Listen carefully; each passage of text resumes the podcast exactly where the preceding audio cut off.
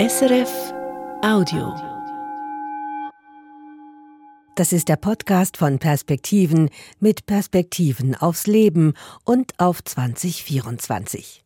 Dazu habe ich, Judith Wipfler, einen für diese Sendung eher ungewohnten Gast, den amtierenden Nationalratspräsidenten Erik Nussbaumer. Nussbaumer ist SP-Politiker und praktizierender Christ. Er wohnt in Liestal und ist dort engagiert in der evangelisch-methodistischen Gemeinde. Familiäre Wurzeln und Beziehungen hat Erik Nussbaumer zudem in der täuferisch-mennonitischen Gemeinschaft der Schweiz.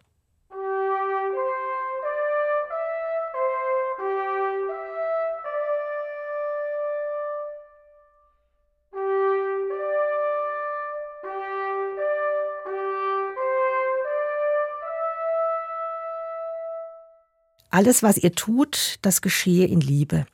Das ist die sogenannte Jahreslosung für 2024. Etwas, was gerade in evangelischen Kreisen immer sehr bedacht wird, auch in Predigten. Erik Nussbaumer, haben Sie diesen Satz schon gehört? Gehen Sie mit dem auch ins neue Jahr? Ich habe ihn schon gehört in meiner Kirchgemeinde, als die Jahreslosung vorgestellt wurde, aber habe mich noch nicht länger damit auseinandergesetzt, in dem Sinne noch keine Predigt dazu gehört oder noch keine Reflexionsarbeit darüber gemacht. Aber der Satz bedeutet mir schon etwas im Sinne, dass es natürlich ein Teil meines Lebens ist, den anderen Menschen so zu nehmen, wie er ist und auf ihn zuzugehen und nicht äh, ablehnende Gefühle als Grundmotiv in der Begegnung mit anderen Menschen zuzulassen. Das spielt also tatsächlich eine Rolle, diese Sätze, diese Verse. Eine Jahreslosung. Ist das Teil Ihrer Frömmigkeit? Also ich weiß nicht, nicht, ob grundsätzlich immer die Jahreslosung mich das ganze Jahr bewegt. Das wäre jetzt zu hoch gegriffen. Aber natürlich sind solche biblische Sätze, biblische Leitüberlegungen äh, bedeuten mir schon etwas und ist ein Teil meiner Frömmigkeit, ohne Zweifel. Bin in einem sehr pietistischen Elternhaus aufgewachsen, habe viel von diesen Bibelversen gehört und mitgenommen in mein Leben und von daher sind sie mir schon präsent von Fall zu Fall. Mhm. Eben, Sie sind in der EMK, in der Evangelisch-Methodistischen Kirche, zu Hause. Das hat so biografische Gründe und familiär. Wer sich ein bisschen auskennt, der vermutet das bei dem Nachnamen Nussbaumer. Das sind auch täuferische Wurzeln. Was bedeuten die Ihnen?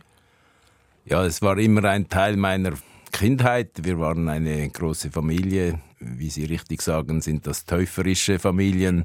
Da ist die Gemeinschaft ein ein hoher Wert und da ist man natürlich oft zusammen in Familienfesten, auch in kirchlichen Anlässen und von daher habe ich die die Gemeinschaft der täuferischen Kirchgemeinden habe ich eigentlich immer als Gemeinschaftsort empfunden in meiner Kindheit. Aber schlussendlich sind meine Eltern in einem Gebiet aufgewachsen, dann schlussendlich, wo es keine Täufer mehr gab. Und darum bin ich in der Methodistenkirche gelandet. Aber die Dimension des Zusammens unterwegs sein, das habe ich in meiner Kindheit und auch heute noch in meiner Verwandtschaft erlebe ich das immer noch. Es sind ja beides evangelische Glaubensrichtungen, Kirchen, die ähm, das sehr ernst nehmen mit dem Christentum. Also das spielt eine Rolle im Leben, in der Gemeinschaft auch. Dieses Gemeinschaftliches haben Sie selber angesprochen, Erik Nussbauer. Wie transferieren Sie denn das jetzt? Wie geht denn das, ein christlicher Politiker zu sein? Also beginnen wir zuerst vielleicht mit das sehr ernst nehmen. Es hat natürlich auch manchmal eine einengende Dimension gehabt, im Sinne, so muss man sein, so darf man glauben, so solche Überzeugungen sind wichtig und das kann man nicht anders sehen. Das war sicher auch immer ein Teil der eher schwierigen Entwicklung im Glaubensleben, aber daneben hat es eben auch eine befreiende Dimension. Und ich würde jetzt heute sagen, diese befreiende Dimension habe ich viel stärker in der Methodistenkirche erlebt, später in der Jugendarbeit. Und meine Eltern ein Stück weit auch. Und auch meine Geschwister ein Stück weit haben diese befreiende Dimension des christlichen Glaubens, glaube ich, schon auch in der kirchlichen Jugendarbeit erlebt und auch so aufgesogen.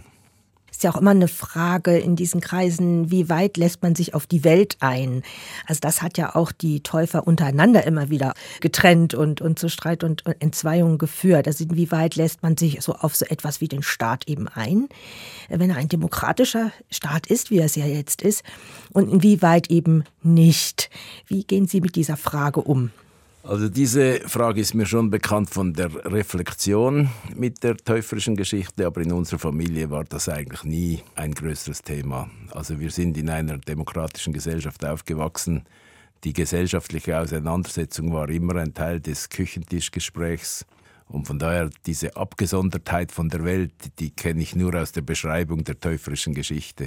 Aus meiner eigenen Biografie kann ich das nicht entdecken.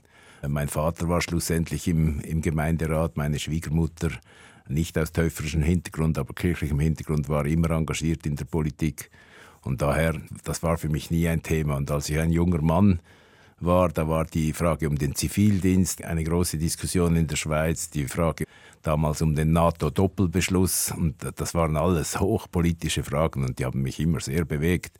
Und ich kam nie auf die Idee, in dieser Zeit zu sagen, ich sondere mich von dem ab. Vielmehr war bei mir immer ein Bedürfnis, da, da mitzuwirken und mitzureflektieren und vielleicht so weit möglich mitzugestalten. Und welche Position nehmen Sie dann da ein, wenn es um Krieg und Frieden geht, um Waffen oder Nichtwaffen? Das sind ja ganz aktuelle Fragen leider. Ja, ich würde sagen, das hat sich in meinem Leben sehr entwickelt jetzt über all die Jahre. Ich habe das bereits angesprochen. Ich wurde eigentlich politisiert mit der Zivildienstfrage, die Frage der Kriegsdienstverweigerung, der Militärdienstverweigerung und dass das in der Schweiz damals nicht möglich war. Gleichzeitig war damals die Diskussion der europäischen Friedensbewegung um diesen NATO-Doppelbeschluss. Und wir lebten in einer Zeit, wo es darum geht, wie schafft man Abrüstung. Aus der Erfahrung der Weltkriegsjahre, also es war alles sehr, in meinen jungen Jahren war das sehr klar und von daher, ich habe Militärdienst geleistet, aber dann die Waffe abgegeben. Aber wenn ich heute jetzt die Welt betrachte, wie sie jetzt aussieht mit diesen imperialistischen Kriegen von Russland, jetzt imperialistischer Krieg, aber auch das Konfliktpotenzial, welches aus Terrorattacken heraus entsteht, dann äh, ja, bin ich heute am Punkt, wo ich sage, da gibt es auch wieder andere Dimensionen der Solidarität oder sage jetzt mal des, des Beiseitestehen einer Bevölkerung oder einem Land, die ich damals in den 80er Jahren nicht in dieser Dimension sei, weil ich war überzeugt damals, dass wir die neue kollektive Weltordnung geschaffen haben, dass wir aus den zwei Weltkriegen gelernt hatten, dass wir die UNO geschaffen hatten, dass die UNO ein Potenzial hat, Konflikte auch ohne Krieg zu lösen. Aber die jüngsten Entwicklungen der letzten Jahre haben mir ein bisschen eine andere Sichtweise gebracht, dass es halt doch eine schwierige Frage ist, dann immer auf die pazifistische Position zu gehen und sagen, ich will auch bei Imperialismus einfach zu, zulassen oder mit anderen pazifistischen Mitteln versuchen, das zu bekämpfen. Und da sehe ich heute schon Limiten, wenn man sieht, wie diese Kriege geführt werden. Mhm. Unterscheiden Sie da auch zwischen einer Intervention und äh, nachhaltiger Friedenspolitik? Ist immer so die Frage, was erreicht man jetzt? Wie lange soll man in intervenieren? Wie lange soll man mhm. da das zulassen? Natürlich jeden Tag, wenn ich hier aufstehe, denke ich immer, wie lange muss man jetzt noch quasi dagegenhalten, militärisch? Diese Frage ist natürlich sehr schwierig. Und natürlich bin ich auch sehr dankbar für alle Menschen, die versuchen in dieser Situation mit anderen Mitteln, sage ich jetzt mal, die Vernunft wieder an den Tisch zu bringen. Aber äh, die Frage ist schon sehr viel komplizierter als in den 80er Jahren oder auch den folgenden Jahren, wo man Öffnungspolitik machte, multilaterale Ordnungen schuf, ist es heute so, dass die Welt sich extrem verschiebt jetzt mit äh, geopolitischen Schwerpunkten. Man weiß nicht so recht, wie man mit dem umgehen soll. Ja, ich, ich bin da ein bisschen hin und her gerissen. Äh, wann ist der Zeitpunkt, um die Intervention abzubrechen und zu sagen, wir müssen uns arrangieren, weil das Leid auch zu groß ist in der kriegerischen Intervention? Ich halte es ein bisschen mit der Überzeugung, wenn die Bevölkerung von einem angegriffenen Land diesen Weg noch gehen will und eine gewisse demokratische Dimension sichtbar ist, dass sie diesen Weg gehen will, dann glaube ich, sollten wir nicht besserwisserisch argumentieren im Sinne, es gäbe vielleicht auch pazifistischere Ansätze, diesen Konflikt zu bewältigen. Das fänden Sie jetzt besserwisserisch oder aus so einer lamoyanten äh, Position der Sicherheit heraus, wie wir sie hier in der Schweiz wahrscheinlich weltweit fast einzigartig haben. Ja, ich glaube, ich weiß jetzt nicht, ob es das genau richtige Wort ist, besserwisserisch, aber es ist schon eine sehr komfortable Situation, die wir hier in der Schweiz haben. Äh, wir stehen nicht in diesen Machtstrukturen. Wir haben uns arrangiert in Europa, ohne sehr viel Verantwortung zu übernehmen. Wir hoffen, dass andere irgendwie das lösen. Wir haben eine kleine Diskussion über unser Neutralitätsverständnis, was ich sehr positiv finde, dass die Schweiz sich aufmacht, das zu reflektieren in einem öffentlichen Kontext, aber die Situation ist schon einzigartig schön in unserem Land.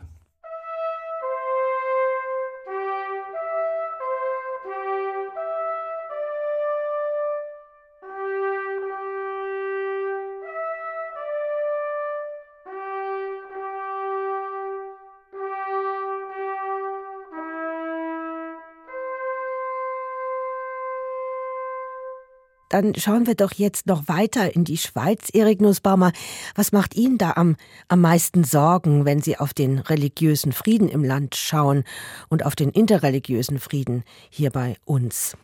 Ja, natürlich hatten wir in der Vergangenheit ein paar Auseinandersetzungen, die dem religiösen Frieden vielleicht nicht so zuträglich waren. Ich erinnere an die Initiative, ob man Moscheen bauen darf und so weiter. Das, das war natürlich eine schwierige Auseinandersetzung. Aber schlussendlich, glaube ich, ist der religiöse Friede immer noch möglich, aber wir müssen Acht geben, dass er nicht unter Druck kommt. Natürlich haben wir eine säkularisierte Gesellschaft, mit dem kann ich gut umgehen, aber man sollte immer auch die Errungenschaften der Menschenrechte jetzt auch versuchen zu verteidigen. Und dazu gehört halt die Religionsfreiheit, setzt aber auch voraus, dass man nicht absolut äh, die christliche Überzeugung als das Maß aller Dinge betrachtet. Ich glaube, wir sind in einer pluralen Gesellschaft angekommen und in dieser pluralen Gesellschaft muss man halt die Religionsfreiheit für alle verteidigen und sonst äh, hat man die Zeit nicht richtig erfasst. Sehr interessant, dass gerade die Schweizer Freikirchen das auch tun. Also die setzen sich für die Religionsfreiheit aller in der Schweiz ein. Immer wieder hört man das. Ja, ich finde, das ist der einzige richtige Weg, weil es eine Menschenrechtserrungenschaft ist, die Europäische Menschenrechtskonvention das ist überall dort drin und man merkt natürlich, dass es mit diesem Wir sind ein christliches Land und darum ist hier alles christlich, diese Argumentation passt nicht mehr in diese Zeit. Es ist ja auch eine, eine freie Entwicklung. Natürlich haben wir multikulturelle Entwicklung gehabt, aber auch sehr viele Leute, die sich von dem christlichen Glauben abgewendet haben. Und daher glaube ich, ist es einfach richtig, dass man sagt, es gibt diese Dimension der Religionsfreiheit, aber es muss für alle gelten. Viele haben ja Sorgen, dass christliche Werte oder sagen wir christliche Errungenschaften in der Gesellschaft so verschwinden werden, wenn die großen Kirchen immer weiter schwinden, also kleiner werden. Vor was haben Sie Angst, dass verschwinden könnte oder dass wir verlieren könnten durch die Säkularisierung? Also grundsätzlich reagiere ich auf das nicht mit Angst. Grundsätzlich bin ich überzeugt, dass es ein wertvolles Element ist einer Gesellschaft, dass die religiöse Dimension nicht außer Acht gelassen wird, dass die Gesellschaft darum ringen sollte, dass diese Dimension praktiziert werden kann, dass sie in großer Freiheit praktiziert werden kann. Wenn das unter Druck kommt, dann macht mir das nicht Angst. Also das wäre mir zuwider, dass ich da jetzt in Angstgefühle verfalle. Aber ich bin sicher eine Person, die dafür argumentiert, dass man diese Religionsfreiheit erhält, dass sie für viele Menschen gilt, wenn sie in Sorgfalt praktiziert wird, dass sie auch ein Teil der modernen Gesellschaft sein soll. Diese Dimensionen sind mir schon wichtig. Und schauen wir nochmal auf den Sonntag, der wird ja immer wieder angekratzt. Ladenöffnungszeiten und solche Dinge. Ja, natürlich. Ich würde jetzt auch nicht so weit gehen zu sagen, das ist alles wunderbar. Ich weiß auch darum, dass sehr viele Sicherheitsleute, Krankenpflege, die arbeiten schon seit Jahrzehnten, Jahrhunderten, auch am Sonntag. Darum sollte man nicht so tun, dass es gar keine Arbeitstätigkeit am Sonntag gibt. Aber natürlich bin ich auch eine Person, die glaubt, es ist sinnvoll, dass eine Gesellschaft auch mal eine Pause macht. Die Sonntagspause empfinde ich jetzt nicht als falsch. Ich habe auch mal in den USA gelebt, in dieser 24-Stunden-Gesellschaft. Ich fand jetzt das nicht nur, auch für mich persönlich, nicht nur erleichternd zu wissen, dass da Tag und Nacht immer alles offen ist und alles immer auf Vollgas steht. Von daher, ich, ich habe keine Probleme, wenn die Sonntagsruhe im Sinne von, da ist auch mal etwas weniger Hektik, etwas weniger Aktivismus. Das finde ich ist eigentlich für das menschliche Dasein eine gute Einrichtung. Aber meine Welt würde auch nicht untergehen, wenn jetzt da entschieden würde, demokratisch, dass da alle Läden offen sind und dass man auch am Sonntag einkaufen kann. Und als, so als Sozialdemokrat auch nicht?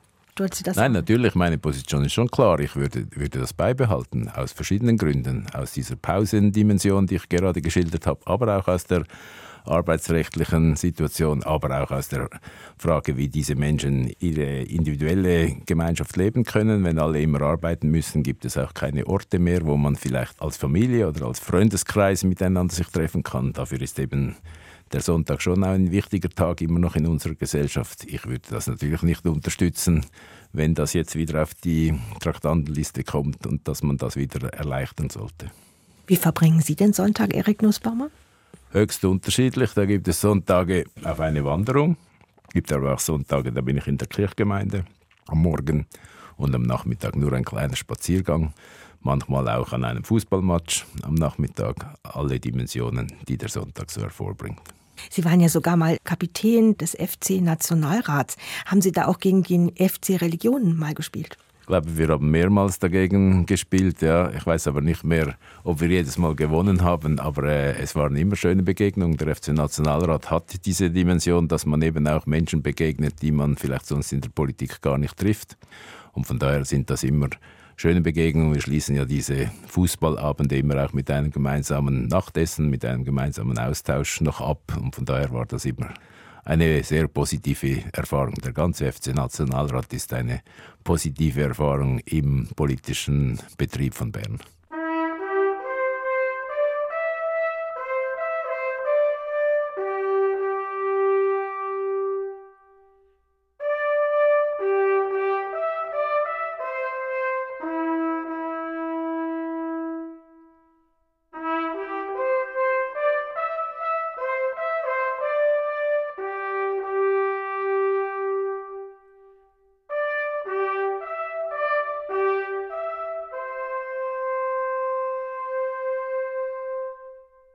Bei mir im Perspektivengespräch zum neuen Jahr ist Erik Nussbaumer, unser aktueller Nationalratspräsident. Vielen Dank, dass Sie sich dafür auch noch Zeit genommen haben in dieser so stressigen Zeit.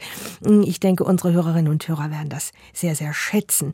Denn äh, Sie sind nicht nur Nationalratspräsident Erik Nussbaumer, sondern sind auch ein aktiver Kirchenchrist. Sie sind Mitglied in der methodistischen Kirche und haben viele, viele Beziehungen auch zur täuferischen Community in Neudeutsch in der Schweiz. Ja, was, was bedeutet Ihnen Kirche? Ja, für mich war Kirche immer auch ein Gemeinschaftserlebnis. Also Kirche ist für mich nicht nur so die Auseinandersetzung, sage jetzt mal auf einer intellektuellen Ebene, sondern vielmals auch ein Gemeinschaftserlebnis. Ich habe das immer positiv erlebt, seit meiner Kindheit, seit meiner Jugendarbeit in der Kirchenjugendarbeit.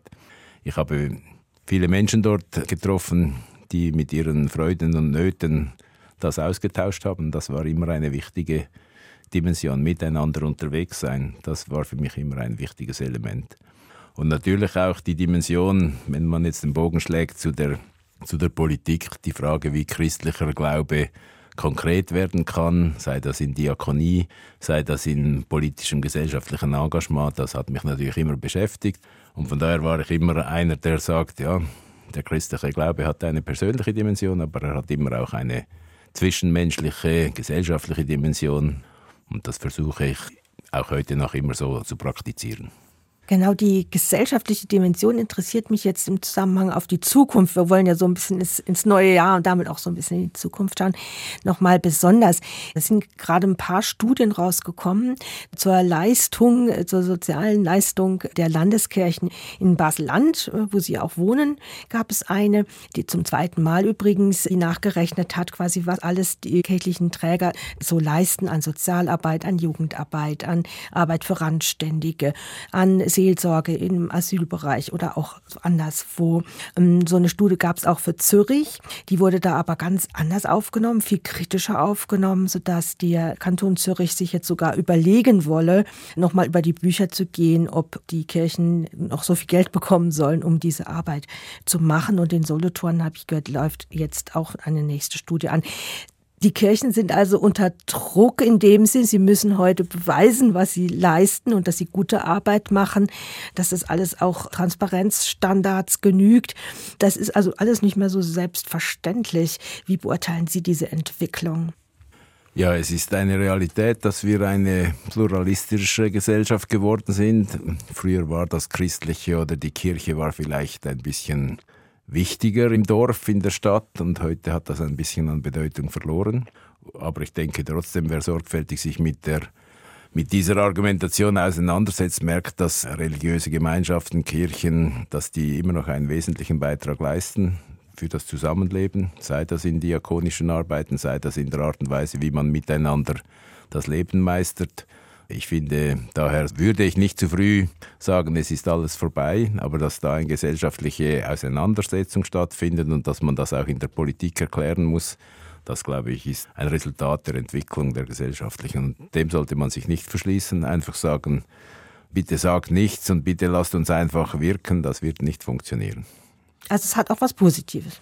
Ich glaube, es hat auch etwas Positives. Persönlich komme ich ja aus einem freikirchlichen Kontext da war immer ein bisschen die, die Überzeugung der Kirchgänger war wichtig und dass die Kirchgänger und die Mitglieder natürlich diese Arbeit einer Freikirche auch mittragen, das war immer wichtig und das ist etwas ein anderes Konzept als die Volkskirche, aber ich sehe auch die Dimension der der Volkskirche sehe ich natürlich schon, dass das auch wichtige gesellschaftliche Dimension hat, die man nicht außer Acht lassen sollte.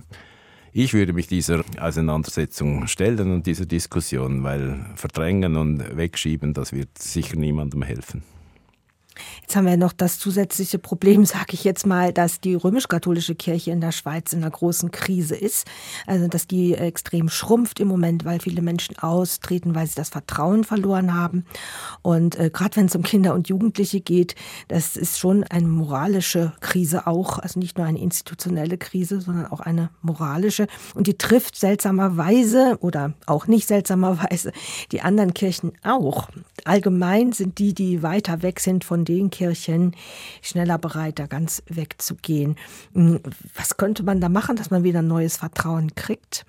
Also die Transparenz haben wir schon angesprochen, vielleicht ist das ja auch ein Also die Frage ist natürlich sehr schwierig und ich möchte jetzt nicht in alle Details gehen der Entwicklung der römisch-katholischen Kirche oder in schwierigen kirchlichen Kontexten, aber der Vertrauensverlust ist enorm und auch berechtigt. Schmerzt ja jeden Christen, wenn man die Geschichten hört, die da passiert sind und in dem Sinne ich sage immer, manche andere Firma wäre schon lange nicht mehr auf dem Markt. Von daher gibt es keinen anderen Weg als die Aufarbeitung, die sorgfältige Aufarbeitung und ein Stück weit wirklich, dass solche Geschichten über sexuelle Missbräuche, persönliche Missbräuche, dass das aufhört. Das ist auch nicht meine Kirchenerfahrung. Ich habe das nie erlebt. Und von daher verstehe ich, wenn viele Leute sich abwenden.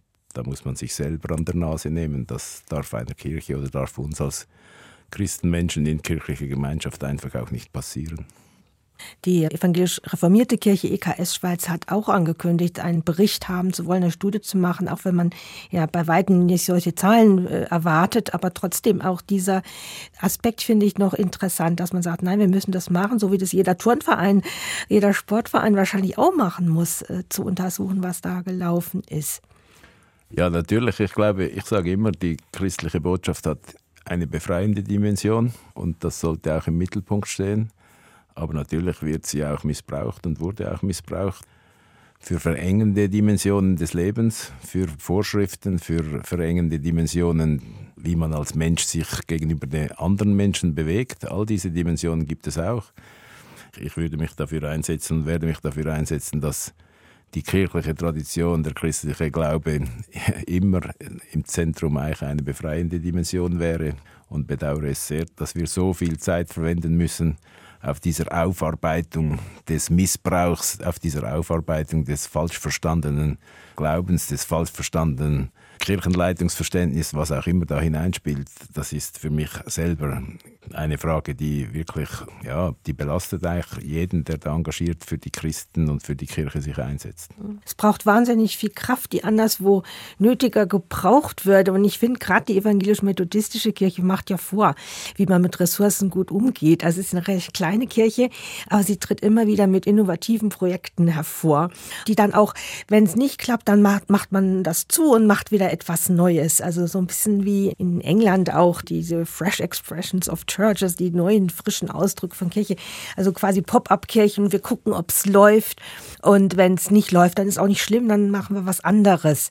Das, das finde ich sehr erfrischend. Vielleicht könnte das ja auch ein Vorbild sein für, für eher landeskirchliche Gemeinden, da etwas flexibler zu sein. Ja, die alten Zöpfe abzuschneiden im Sinne, dass man besser vorankommt. Also sicher die alten Zöpfe, die die Menschen belasten und die Menschen bedrängt haben, die sollte man abschneiden Und sonst sollte man immer daran denken, wofür Kirche und wofür eigentlich christliche Gemeinschaft da ist, damit wir miteinander das Leben besser meistern können.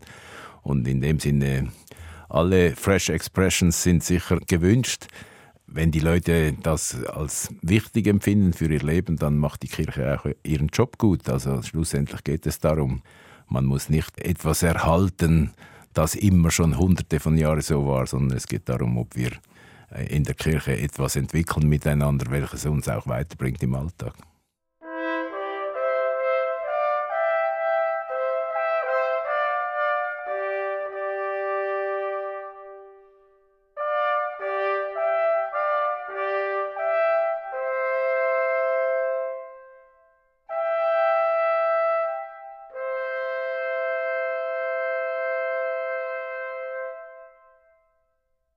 Soweit Erik Nussbaumer, der aktuelle Nationalratspräsident, SP-Politiker und evangelisch-methodistischer Christ. Mein Name ist Judith Wipfler und ich darf Ihnen, liebe Zuhörende, auch noch ein gutes neues Jahr wünschen.